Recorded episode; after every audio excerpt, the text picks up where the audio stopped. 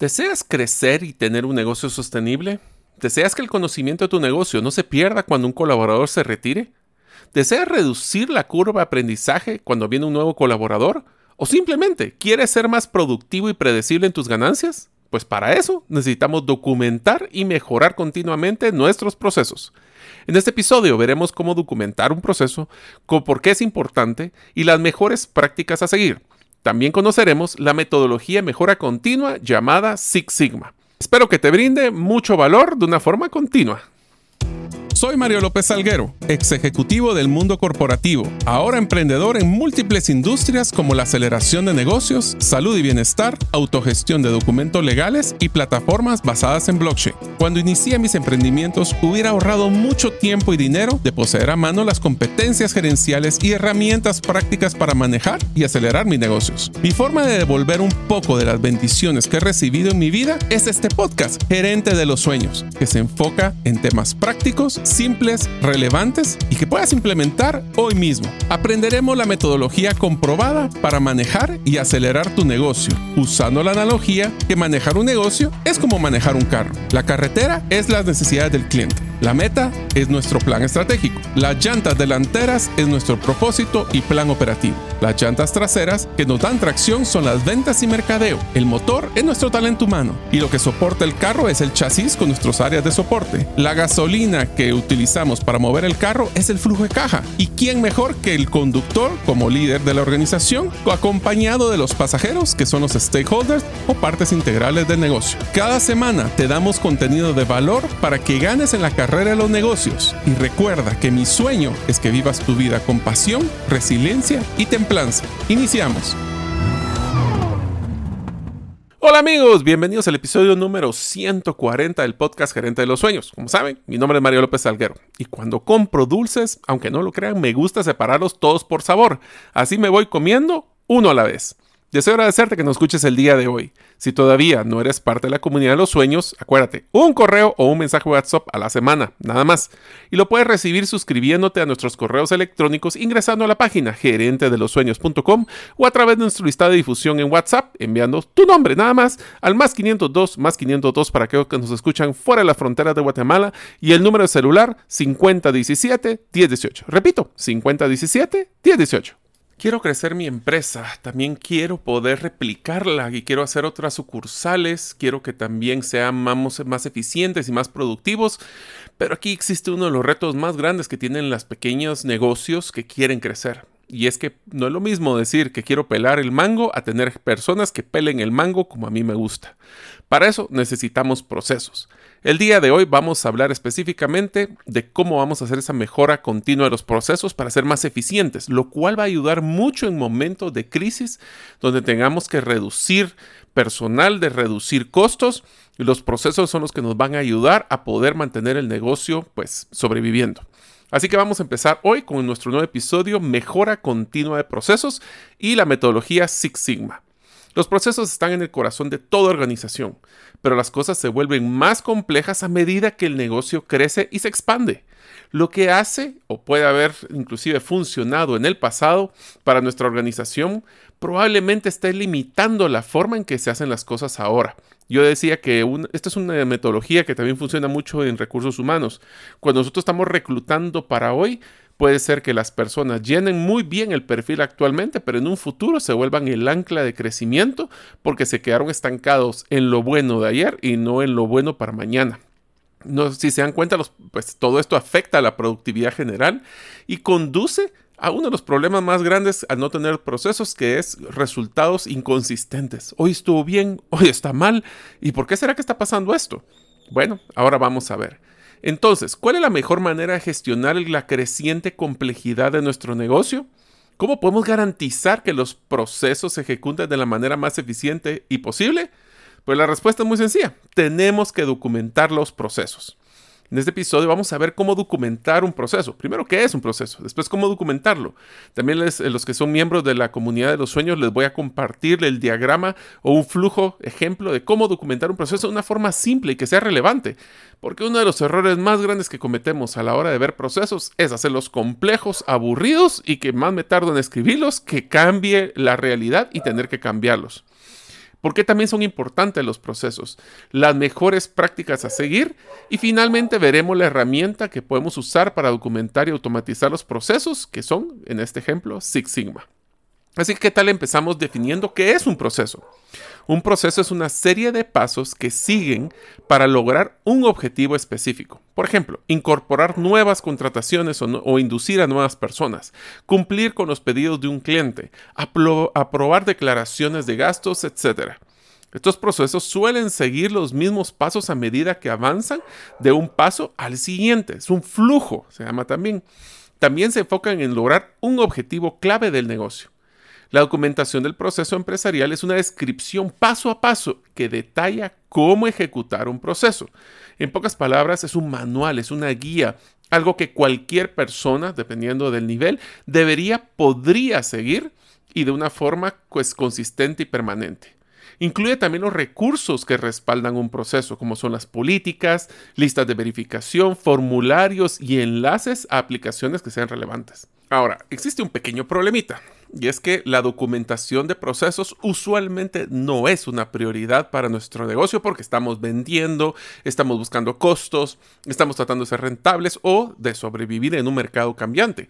Tampoco suena necesariamente atractivo. Qué aburrido tener que sentarme a documentar. Pero amigos, si no logramos nosotros documentar, ¿cómo podemos pretender predecir el futuro? O por lo menos predecir los resultados.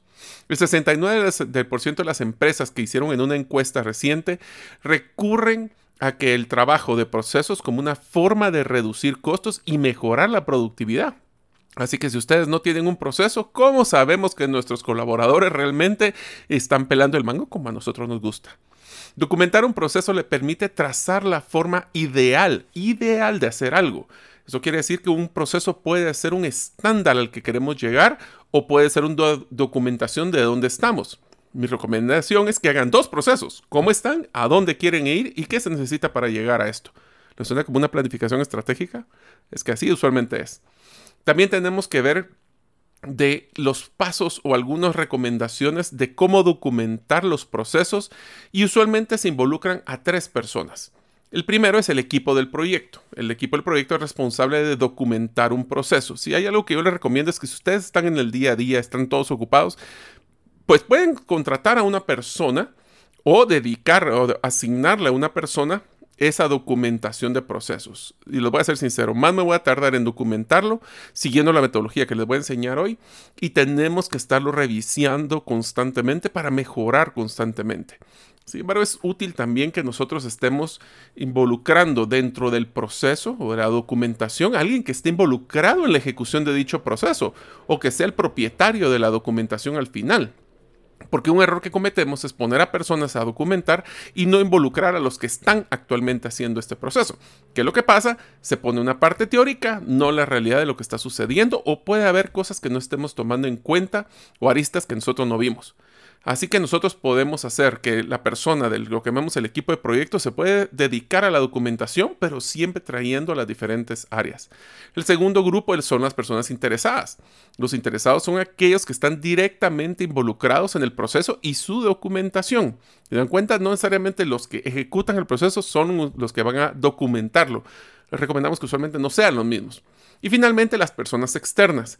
Este también es sumamente importante cuáles son las personas externas que pueden proporcionarnos una perspectiva nueva e imparcial sobre las mejores formas de un proceso existente. ¿Quiénes son esas personas que están siendo afectadas por los resultados del proceso o que tienen que entregar productos o materias primas para que el proceso se ejecute, el que está antes y después de lo que estamos documentando? Eso es importante porque si no vamos a crear procesos que están, llamemos como feudos o están totalmente independientes, que no generan un flujo continuo, sino que es solo una documentación de un tema puntual. Cada individuo va a contribuir a garantizar que los procesos estén debidamente documentados y también mantenidos. Ahora, ¿por qué es que decimos que es importante documentar los procesos? Sin duda, documentar un proceso requiere mucho tiempo y esfuerzo, pero ofrece numerosos beneficios para nuestro negocio. Aquí hay algunas razones por las cuales es importante documentar sus procesos. El primero, no existen diferentes formas de hacer el mismo trabajo. Al poseer una documentación de un proceso, se evita la subjetividad y por ende los errores de las personas. En pocas palabras, es la replicabilidad de que esta persona y la siguiente persona van a hacer el mismo proceso y no yo creo que era esto. Le voy a hacer un pequeño paréntesis de una situación que me pasó cuando estaba yo en recursos humanos. Y esto se lo digo, es de la vida real. Eh, un gerente llega y me dice, Mario, mira, necesito despedir a esta persona porque no siguió los procesos. Perfecto, vamos a ver. Y entonces eh, lo primero que hacemos es preguntarle, ok, ¿qué proceso es el en que, el, que esta persona incumplió? Entonces me dice, fue el proceso de entrega de un vehículo, si estuviéramos hablando de vehículos. Perfecto, ¿me podrías enseñar el, el documento donde está plasmado el proceso? Me dice, no, no, no tengo un proceso documentado. Pero ¿y cómo sabemos que esta persona sí sabía que decir el proceso? Yo se lo expliqué verbalmente un par de veces. ¿Y cómo sabemos que esta persona realmente entendió? Al no tener una documentación, tampoco tenemos una estandarización, uno, y dos, no teníamos forma de poder evidenciar eh, que la persona hubiera cumplido, no porque no estábamos claros si había tenido la documentación o lo había entendido. ¿Cuántos de ustedes, amigos, conocen lo que es un Sasquatch, un hombre abominable de las nieves, un Yeti? Pues son esos pues, animales eh, que son, pues, no sé, ficticios, que las personas eh, han visto en el Himalayas o en el norte de Canadá. Y entonces yo digo de que estos procesos eran procesos Sasquatch. ¿Por qué procesos Sasquatch? Porque todo el mundo dice que existe, pero jamás lo han visto físicamente. Es el mismo concepto del hombre abominable de las nieves. Entonces esta persona, este gerente quería que yo despidiera a una persona por un proceso Sasquatch. O sea, un proceso de que todo el mundo sabía que existía porque así se hace usualmente el negocio y para sorpresa no lo teníamos documentado. Otra de las ventajas que tiene el documentar procesos es la escalabilidad.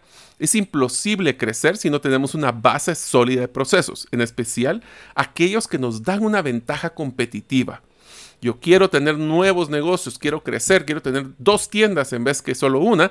¿Cómo me garantizo que los encargados o las personas de la siguiente tienda van a poder hacer las cosas como a mí me gusta si nunca les dejé por escrito como eran?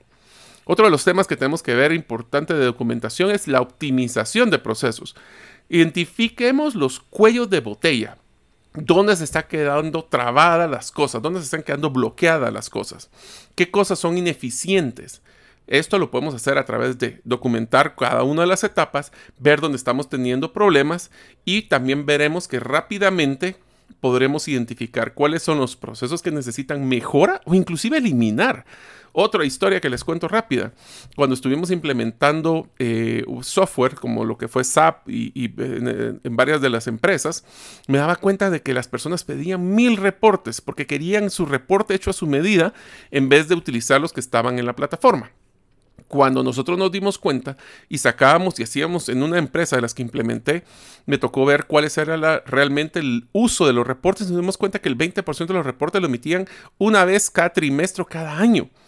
Y habíamos hecho un desarrollo de software. Entonces nos damos cuenta que a veces hay cosas que, y, y les lo voy a poner más complicado, y muchos de los reportes solo era para validar algún tipo de dato y nadie lo miraba después de eso. Entonces, ¿cuántos de los reportes que ustedes emiten en su negocio o que ustedes emiten si son colaboradores están teniendo un impacto? ¿Qué quiere decir esto? ¿Cuántos de ustedes cuestionen de su tiempo completo cuáles son, qué es lo que ustedes hacen durante todo el día? ¿Qué impacto está teniendo en el negocio? ¿Será que hay un reporte que nadie ve, pero todo el mundo lo emite y todo el mundo lo comparte, pero nadie lo ve? sería bueno cuestionarse cuáles son esos impactos de los procesos actualmente. ¿Por qué? Porque el siguiente beneficio es la automatización de procesos. La documentación de procesos ayuda a descubrir tareas que se pueden automatizar fácilmente. Ahí ahorramos tiempo y recursos, especialmente tiempo, que es uno de los recursos más caros. También podemos hacerlo, utilizarlos para inducir o hacer una inducción de nuevos colaboradores. La documentación interna ayuda a que los nuevos colaboradores tengan una menor curva de aprendizaje, que cada curva de aprendizaje es dinero que no estamos generando. Y así comprenden rápidamente sus funciones laborales y a familiarizarse con los procesos en los que ellos van a estar involucrados.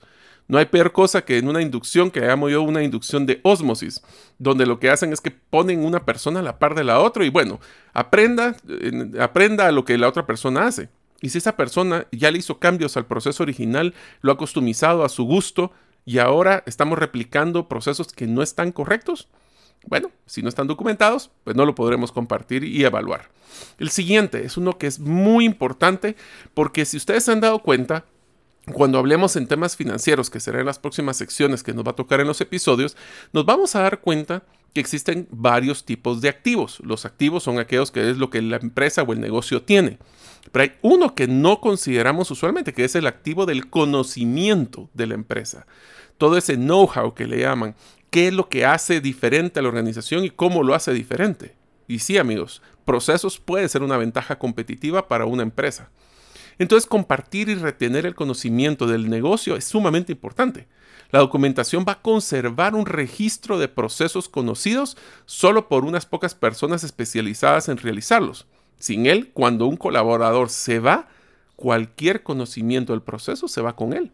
Y si un empleado, un colaborador se enferma o fallece, perdemos todo ese conocimiento o lo estamos dejando documentado. Ustedes están solo llevándose por el mercado o están documentando sus procesos para escoger cuál es la mejor ruta. Y finalmente otra ventaja es la coherencia operativa. Si no documentamos procesos, generalmente alguien lo está haciendo o reinventando cada vez que se repite y cada quien lo hace a su gusto y gana. Así que pongamos un ejemplo de lo anterior. La empresa se basa en un proceso basado en papel para inducir nuevos colaboradores. Empecemos con formularios. Ustedes todavía utilizan formularios de papel donde las personas tienen que llenar su, ficha de vida. Les voy a poner un ejemplo con esto. Cuando yo ingresé a una institución, me di cuenta que cualquier persona que quería aplicar a una plaza dentro de esta organización llenaba sus datos personales seis veces. Seis veces. Lo llenaba en la solicitud de empleo, lo llenaba en su ficha de, entrevista, lo llenaba en su primer día, lo llenaba en lo de la ficha para el seguro social, lo llenaba, lo llenaba, lo llenaba. ¿Cuánto era eso de productivo? Bueno, pues entonces lo que hicimos fue crear un formulario digital que a través de formulario digital se alimentaban todos los otros procesos. Pero la única forma que me di cuenta es cuando empezamos a documentar procesos y nos dimos cuenta que habían unas ineficiencias horribles. También tenemos que estar claro que a menudo se generan demoras cuando los colaboradores, en este caso, usaban esos formularios desactualizados o inclusive pueden completar información correcta. Esa es otra. Cuando nosotros dejamos que cada persona maneje los temas de la organización, va a escribir con horrores ortográficos o con temas como ellos creían que se llenaba en vez de seguir un proceso de cómo llenar hasta la documentación. Esto funciona muy bien también cuando llenamos las fichas de clientes le pedimos al cliente que llene su información y usualmente no nos damos cuenta que a veces si no los formalizamos pueden llenar con errores. Voy a poner un ejemplo muy sencillo. López, mi apellido, pues lo pueden escribir con tilde o sin tilde. Y eso ya genera dos, dos tipos diferentes de apellido que si no lo, lo estandarizamos con un proceso de estandarización para la redundancia, puede ser que se considera como que fueran dos personas diferentes. Para abordar estos problemas, lo ideal es migrar a flujos eh, automatizados. No, no, estoy diciendo que pueden ser con un software o puede ser algo tan sencillo como un Google Forms o un Excel o un compartido o a través de Google, como quieran manejarlo. Los flujos de trabajo personalizados van a enrutar todos estos formularios a los departamentos correctos, el ejemplo que les puse de llenar una sola vez la información del colaborador y también permiten hacer correcciones para evitar lo que más queremos hacer con un proceso, que es evitar errores y predecir los resultados. Existe un riesgo muy alto para los negocios de perder conocimiento de las empresas cuando los colaboradores se van. Si no, no podemos depender de lo que tienen en la cabeza. Pero aquí viene un pequeño, ah, pues, una alarma que les quisiera poner porque sí me pasó en un negocio de los que estuve ayudando y trabajando, que es que tenemos que tener un resguardo de nuestros procesos, porque tampoco no queremos que documentemos todos los procesos y venga una persona, se vaya a la competencia y les entregue copia de todos nuestros documentos. Así que también hay que cuidarlos y resguardarlos. Esto va a ser, pues, básicamente porque la documentación del proceso ayuda a la preservación del conocimiento. Crea un sistema donde los colaboradores pueden también compartir sus conocimientos con otros. Aquí les viene un ejemplo. Podemos tener documentos en, una, en un disco duro o en una nube compartida donde las personas pueden revisar y poder solicitar cambios en tiempo real. Entonces ya no solo depende de una persona, sino que cada colaborador puede recomendar o solicitar cambios para la mejora continua y así podemos pues compartir conocimiento en un modelo colaborativo. Si un, por ejemplo, un colaborador aprovecha una oportunidad en otro lugar, los colaboradores actuales y los nuevos pueden acceder a esa información compartida que al que te cuidarla mucho para que no la puedan descargar, por ejemplo, para llevársela, pero ya lo dejamos y empezamos a mejorar y a crecer como, como negocio utilizando una mejora continua de cada uno de los procesos. Tenemos que también garantizar el cumplimiento de los procesos. La documentación de los procesos puede ayudar a garantizar si los colaboradores entendieron, aprendieron y están replicando los conocimientos adquiridos y también se adhieran a las políticas internas. Le voy a poner otro ejemplo. Una política de viajes y gastos. Yo no sé si a ustedes les ha pasado que les dábamos per diems o lo que llaman algún tipo de dinero para cuando una persona viaja en el extranjero por negocio.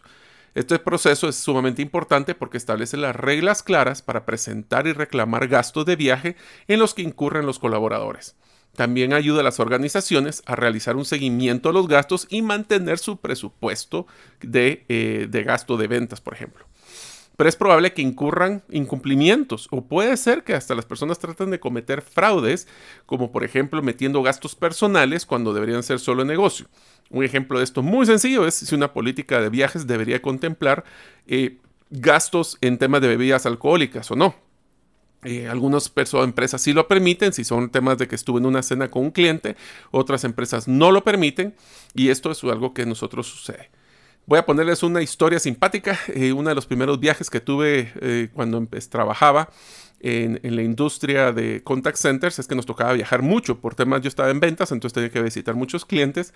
Y recuerdo muy bien que nosotros lo que nos daban era una cantidad de dinero eh, donde nosotros teníamos como en promedio lo que íbamos a gastar y eh, no nos requerían eh, documentación, simplemente se nos entregaba la cantidad y pues si nos pasábamos de esa cantidad teníamos que ponerlo en nuestra bolsa y eh, si no pues nos quedábamos con la diferencia.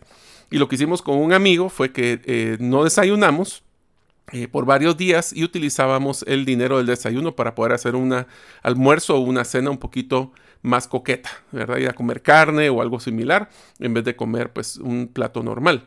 Entonces, esas son decisiones de la flexibilidad que queremos, pero eso deberíamos dejarlo como un proceso. ¿Se debe? ¿Se puede? ¿O no deberíamos de hacerlo así?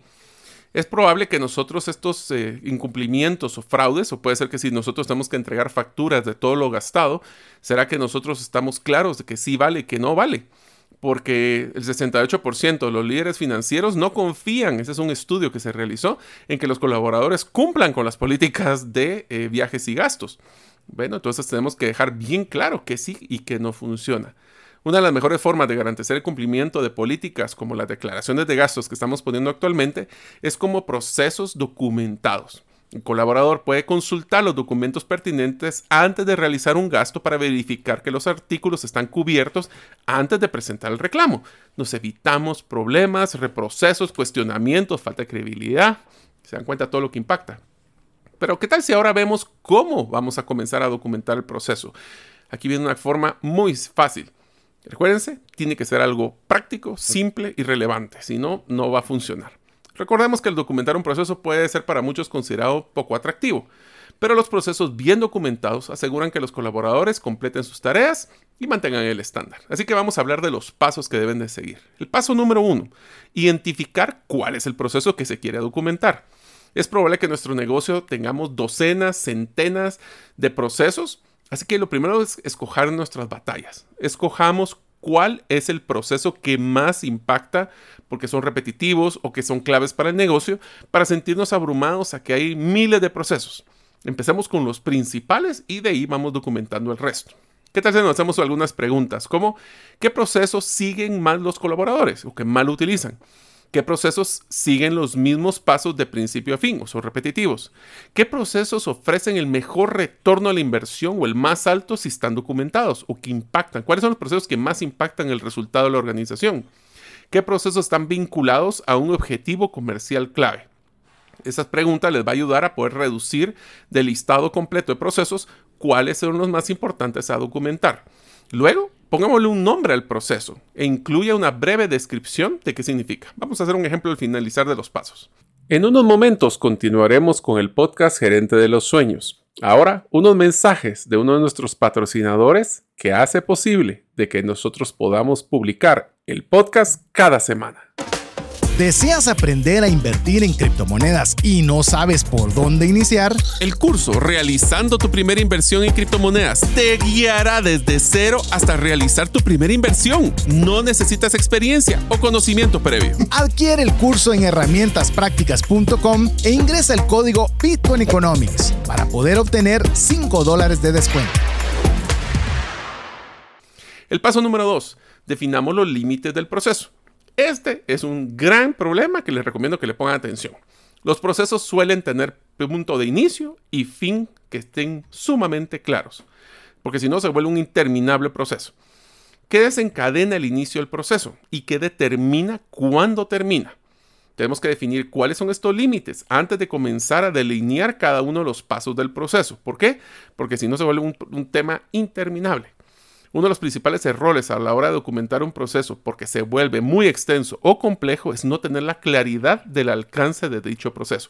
Un paréntesis aquí, si nosotros no definimos que sea un proceso sencillo, corto, lo que vamos a tener son unos flujos tan largos que nadie les va a poner atención. Y es por eso que tenemos que ser sumamente detallistas del alcance de cada proceso para ver que sí se va a incluir en el proceso, pero más importante, que no se va a incluir. Y si hay alguna alineación para otro proceso, pues simplemente se les dice cualquier otra cosa, vaya al otro proceso llamado tal y tal. Paso número 3. Identificar los resultados del proceso. Los resultados del proceso son los resultados que se esperan de haber terminado el flujo que estamos documentando. Y nos ayuda a medir y evaluar qué tan eficiente es el proceso. Por ejemplo, si un negocio se dedica al diseño gráfico, un resultado de un proceso podría ser la aprobación de un logotipo personalizado eh, como producto final. Pero si los clientes rechazan nuestros diseños a un ritmo elevado, esto significa que es posible que debemos de revisar el proceso. En pocas palabras, definir el qué pasa así. Paso 4. Identificar los insumos, y, lo voy a ser sincero, este episodio a mí me, me gusta en mi corazoncito porque esta es parte de lo que uno mira en ingeniería industrial. Como ustedes muchos saben, soy ingeniero industrial, así que para mí todo esto es así como que me da nostalgia de todo lo que estudié en la universidad. Pero bueno, los insumos o llamadas las entradas de un proceso. Las entradas del proceso son los recursos que los colaboradores necesitan para llevar a cabo cada paso dentro del proceso. También se debe definir de dónde provienen los datos relevantes, si es que fuera uno de los recursos, como son bases de datos, hojas de cálculo, eh, cualquier tipo de información. También pueden ser recursos humanos, el tiempo de personas. En un proceso tienen que identificar qué puestos van a tener. Les voy a poner una cosa simpática. En el próximo episodio vamos a hablar de la metodología right sizing o cómo poder determinar cuántas son las personas correctas en un negocio. Y si no tenemos documentados procesos, ¿cómo puedo saber si la carga laboral de una colaboradora es bueno? ¿O tengo personas desocupadas? O peor aún, tengo muchas personas que siempre, porque siempre va a estar ocupada las personas que están haciendo un montón de procesos que no están dando valor. Bueno, también vamos a necesitar saber eso. En el tema también de las entradas se incluye los recursos materiales como la materia prima, recursos digitales o todo lo que se necesite para poder hacer este proceso una realidad. El paso 5. Enumere las actividades del proceso. Las actividades del proceso se definen como lo que sucede en cada paso de principio a fin. Estos tienen que irse enumerando de un formato de verbo para que sean procesables. Algunos ejemplos. Llenar formulario de orden de compra. El siguiente, firmar y aprobar declaraciones de gastos. El siguiente, generar informe de nómina o pagar facturas. Y si creemos que hemos olvidado algo, es importante tener la información de parte de los involucrados o las partes interesadas o cualquier persona que esté directamente al proceso porque puede ser que se nos está quedando algún tema en el tintero. Paso número 6. Visualicemos de una forma fácil y práctica el proceso. Aquí es donde se vuelve aburridísimo tener el montón de manuales. Yo recomiendo mejor tener flujos que la gente sepa seguir de una forma fácil, siempre poniendo detalles y descripciones para que la gente no suponga, sino que tenga claridad de qué debe de hacer. Ahora que enumeramos las actividades del proceso en cada paso, lo siguiente es colocarlas en una secuencia correcta para crear el flujo de trabajo. Existen muchas herramientas para hacer este tipo de documentación de procesos. Yo personalmente he empezado de lo básico, como utilizar PowerPoint o Canva. Canva tiene muy buenas herramientas para diagramación de procesos que son pues si son procesos simples es la mejor opción. Si ya se vuelven muy complejos, sí les recomiendo utilizar un BPM o un, un sistema de documentación de procesos más dinámico. Eso lo, desde que, eso simpáticamente, mi primer trabajo formal fue una de las primeras cosas que me puse a hacer, implementar uno de estos procesos. Si ustedes quieren recibir cuáles son los diagramas, las terminologías de cómo hacer un proceso, así como un ejemplo, recuerden que tienen que ser parte de la comunidad de los sueños o pedirlo al WhatsApp más 502 50 17 10 18 pidiendo quiero el recurso o la infografía de procesos. El paso número 7, asignar roles. Asigne roles a cada paso. Asegúrese que detalle exactamente de qué es responsable cada individuo y evitar confusiones o malentendidos. Si esto es un problema, este, si todos estos tienen retos, este es un problema muy serio. Áreas grises, o sea, no estoy claro si yo soy el responsable de esto o es la otra persona, va a generar roces y eso es una fórmula para tener conflictos en las organizaciones. La responsabilidad tiene que venir bien definida de qué persona es la que va a recibir quién es la que debe de hacer y qué es lo que se espera el resultado en cada etapa del proceso. El paso número 8, ya que lo tengo, revisemos los documentos. Reúna todos los involucrados para revisar y aprobar el proceso documentado. ¿Falta algún paso? ¿Faltó algún detalle? ¿Está todo en orden correcto o hay algo que nos hizo falta? Ejecute el proceso usted mismo, no confíe en dárselo y que alguien más lo haga, o contrate a un experto que lo pueda hacer de una forma tercera. Debe de ser, si es alguien de afuera, que te pueda brindar comentarios que sean imparciales. Les voy a poner un ejemplo muy rapidísimo de cómo se miraría de ejemplo de un proceso. El nombre, proceso del reclamo de gastos, sigamos con la misma, con la misma temática de gastos. La descripción es un proceso para que todos los colaboradores presenten reclamos y reciban el reembolso de manera oportuna. ¿Cuáles son las limitaciones? Comienza cuando el colaborador completa un formulario de reclamación de gastos y finaliza cuando se termina de actualizar en el sistema y se ejecuta el pago correspondiente. ¿Cuáles son las salidas? Un proceso para la declaración de gastos y a realizar un seguimiento de los gastos de, los colaboradores lo que va a ayudar a los gerentes de finanzas del negocio a administrar el flujo de caja y prevenir instancias de fraudes o malos entendidos. ¿Qué son las entradas? Necesitamos los recibos, los registros de las cuentas bancarias, los formularios de reclamación de gastos, etc. Ejemplo, ¿cuáles son las actividades? Recopilar los recibos de los gastos de la, empresa o del negocio, completar y enviar una declaración de gastos para su aprobación, revisar la declaración de gastos, aprobar o rechazar, reembolsar los gastos, etc. ¿Cuáles son los roles? Bueno, hay que definir cuál es el rol del colaborador, cuál es el del gerente, porque usualmente el gerente de la unidad de la que aprueba la primera solicitud y después el gerente de finanzas es el que hace la ejecución o el equipo financiero. Antes de implementar nuestros procesos documentados, ¿qué tal si vemos algunas de las mejores prácticas que tenemos que seguir con nuestros documentos? Así que aquí van una de las cosas que porfa, háganlo de una forma muy, muy simple. Esa es la primera recomendación. Simple y claro. Esto significa escribir de, una manera que los colaboradores puedan entenderlo sin tener que pedir declaraciones. Si hay dudas, no está bien escrito, así que hay que aclararlas.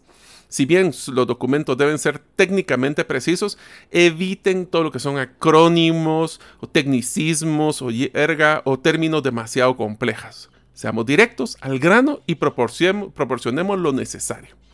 El siguiente es almacenar los documentos en una ubicación central. Si no saben dónde están los documentos, esos documentos no sirven.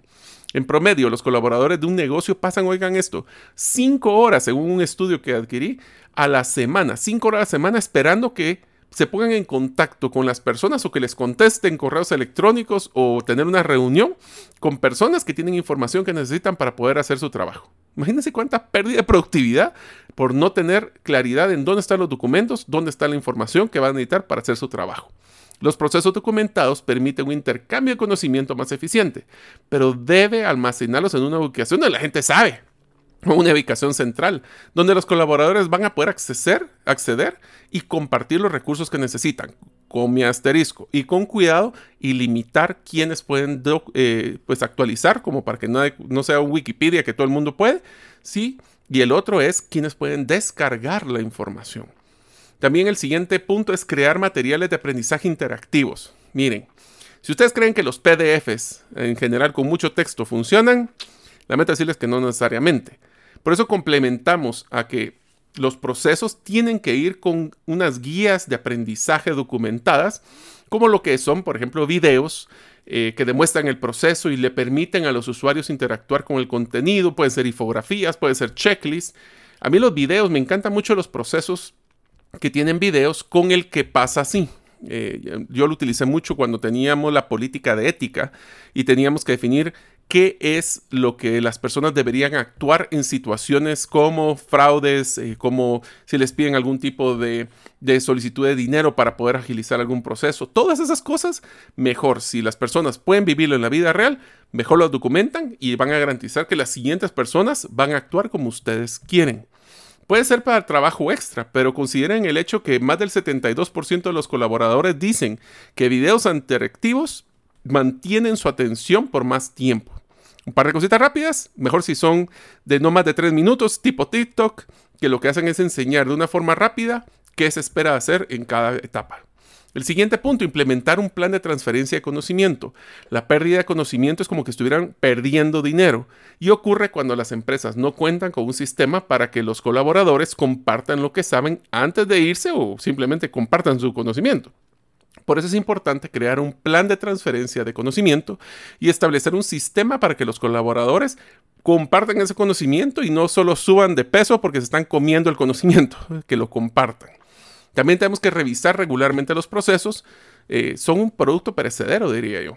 Los procesos se vuelven obsoletos con el tiempo, tarde o temprano, porque el mundo cambia. Asegurémonos de revisar periódicamente los procesos para asegurar que siguen funcionando de manera eficiente. Para esto podemos utilizar cuáles son los indicadores clave de rendimiento, como KPIs que le llaman, eh, que es una manera de medir y evaluar si el proceso todavía está cumpliendo su resultado tengamos también como mejora práctica las versiones separadas. Esto es bien importante porque he visto muchas personas utilizar eh, versiones antiguas de procesos porque no sabían dónde estaba la nueva versión o no saben que la última versión. Si actualizamos un proceso, asegurémonos que todas las otras versiones sean eh, pues obsoletas y que las personas tengan la última versión. Por eso es que un repositorio es ideal tener solo la última versión. Y también que las personas sepan que si alguna versión ya venció, cuándo se venció.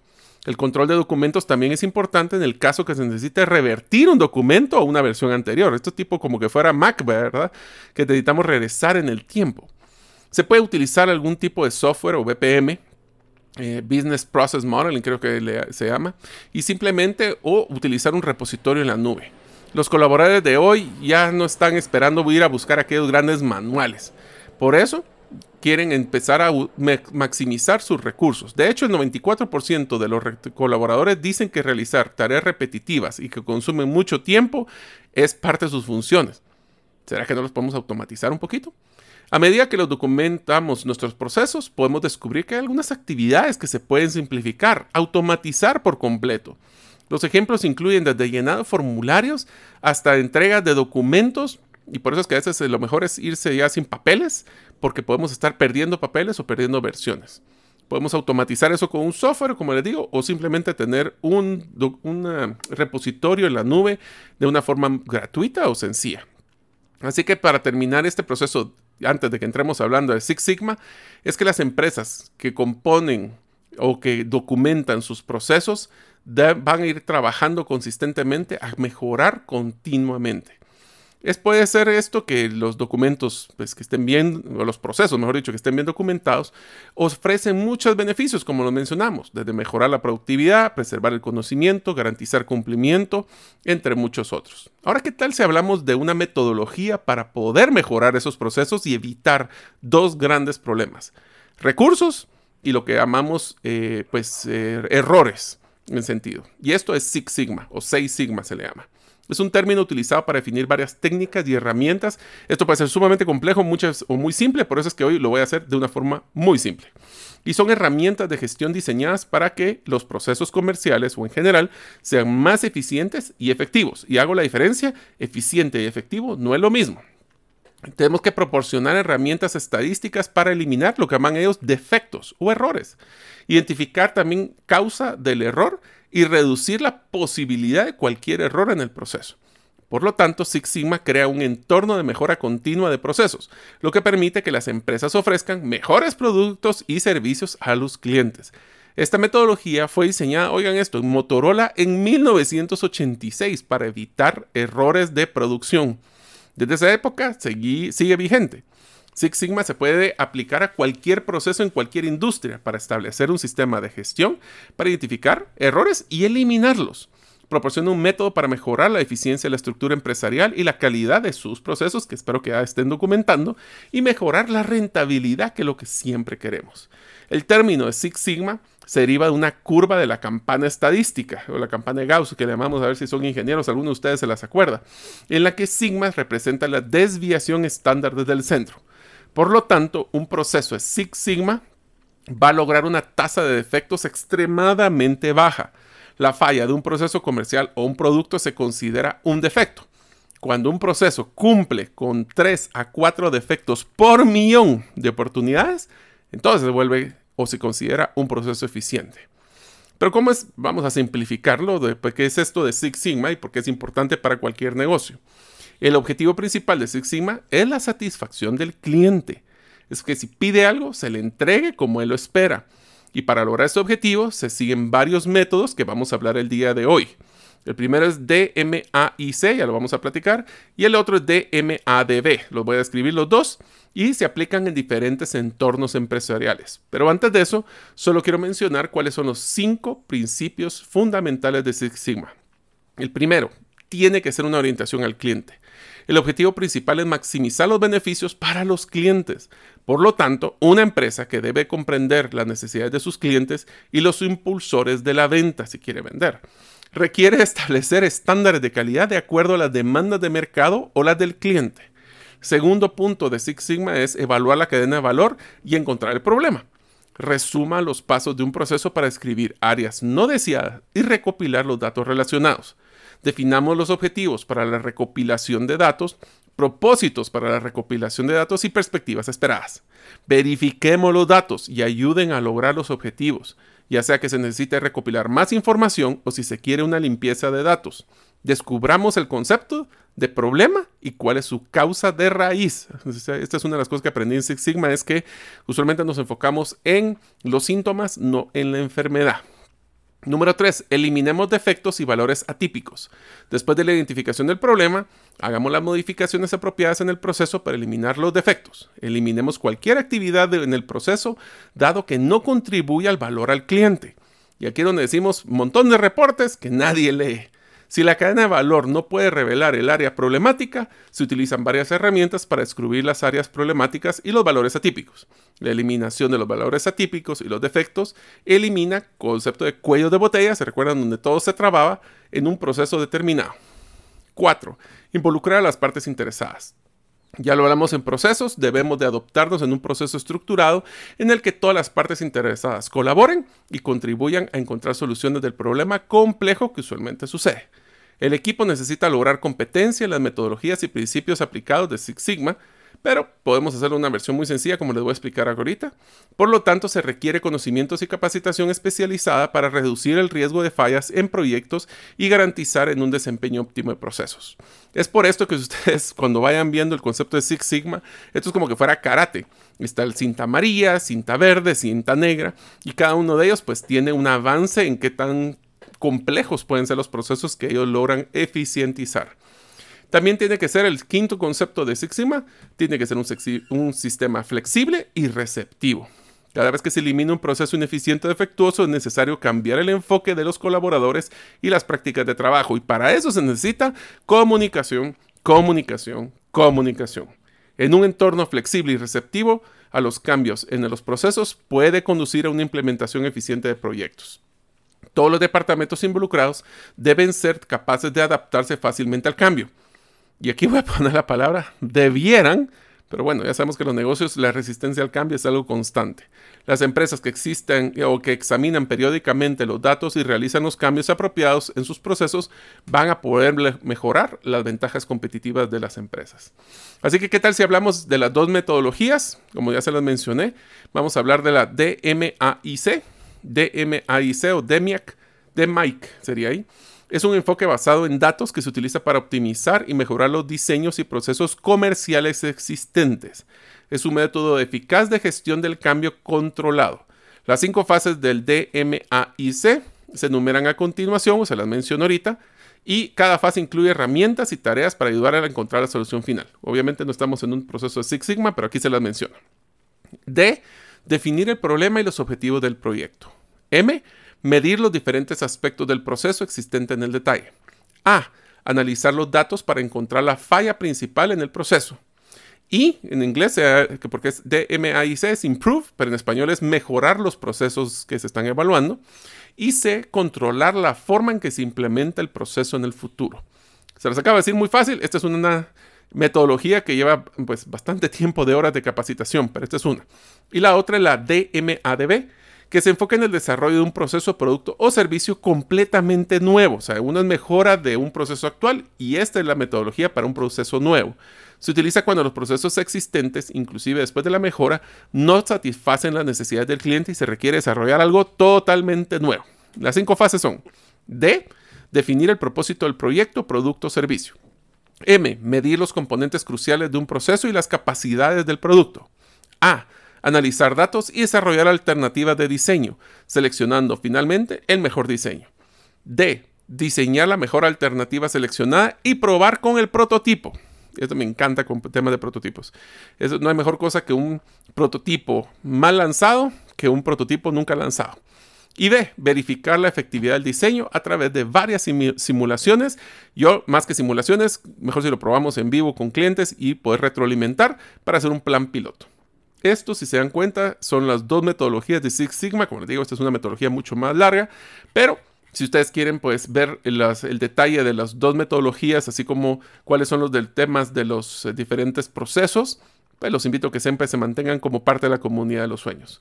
Espero que les haya gustado este proceso de este episodio, porque creo que es una parte importante de cualquier negocio que quiera crecer, que sea sostenible y que sea escalable. Nos vemos en el próximo episodio.